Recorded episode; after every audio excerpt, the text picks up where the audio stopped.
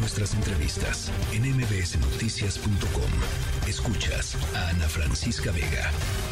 ¿Cómo pasa el tiempo? Eh, hoy se cumplen 15 años de la espantosa tragedia en la discoteca News Divine, en la que un operativo, un fallido operativo policíaco, terminó matando a 15 jóvenes, a 15 adolescentes que estaban pues en una tardeada en la discoteca News Divine. Nuestro compañero Álvaro Morales preparó este trabajo especial.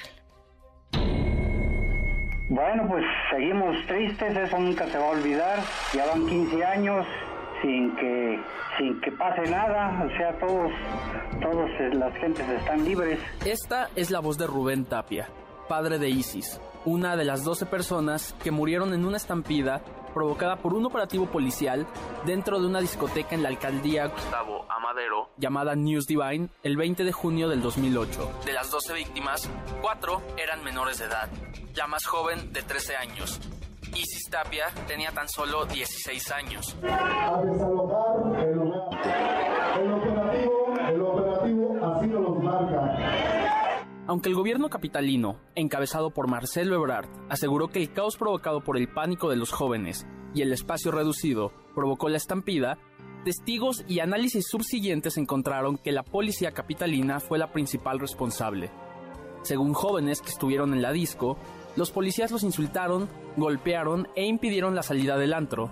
También se reportó el robo de pertenencias y abusos por parte de los uniformados una vez en instalaciones de la Secretaría de Seguridad Pública el no haber ordenado que cesara el bloqueo que la policía llevaba a cabo en la puerta de salida del lugar para que se permitiera la salida de los jóvenes, cuando él podía y debía haberlo así instruido o al menos realizado las acciones pertinentes para tratar de evitar los resultados, considera que su actuación en los hechos es dolosa. A pesar de que hubo diversos procesos penales contra mandos policiales involucrados en la planeación del operativo, finalmente ninguno de ellos fue declarado culpable de las muertes y las lesiones de las víctimas, ni siquiera Guillermo Sayas, encargado del mando único del sistema de coordinación policial, o UNIPOL, que estuvo a cargo del operativo de aquella noche.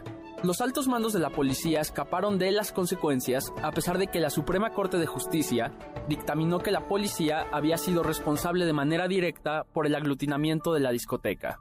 Escuchamos de nuevo las palabras de Rubén Tapia hablando de los responsables de la muerte de su hija. Eh, es lamentable, ¿no? Que, ya también Maya salió, aunque dicen que pues que él no tenía la culpa, pero pues también tiene culpa, ¿no? Entonces es lamentable que ya lo sacaron, ya salió de prisión y de los demás no no ninguno está en prisión y el responsable que era Guillermo Sayas pues no se sabe si se murió o no se murió, no nos han notificado a nosotros y si es verdad que se murió, porque salió en, en las noticias que había muerto. La otra figura que no ha enfrentado consecuencias penales es el alcalde de la Gustavo Amadero, Francisco Chiguil Figueroa, quien también gobernaba la delegación en 2008. Chiguil, quien en 2019 removió el antimonumento creado en conmemoración de la tragedia, ha sido señalado por los padres y madres de las víctimas como el principal funcionario responsable por las muertes de sus hijos.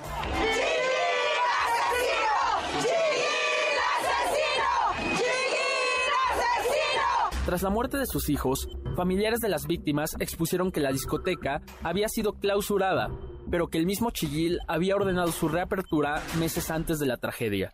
Alfredo Maya Ortiz, la única persona que vio el interior de una celda por el suceso, fue puesto en libertad el 8 de septiembre del 2022, tras 14 años en prisión.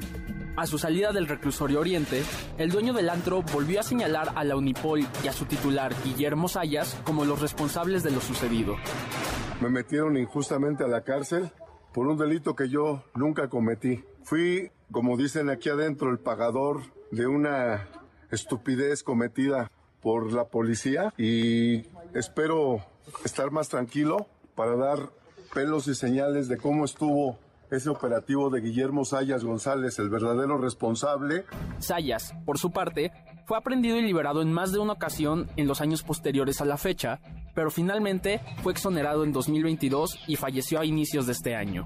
Hoy se cumplieron 15 años del caso News Divine, un operativo que se convirtió en tragedia por la falta de comunicación, preparación y disciplina de la policía capitalina, y que sigue sin haberle hecho justicia a las víctimas y a sus familias. Es la voz de Rubén Tapia, padre de Isis. Bueno, si llega a quedar Ebrar, pues él fue el responsable principal de esto. No creo que, que vaya a haber justicia, porque pues él fue el, él era jefe de gobierno, él fue el que dio la orden de que fueran a, ahí al News Divine, a, a ese operativo fallido.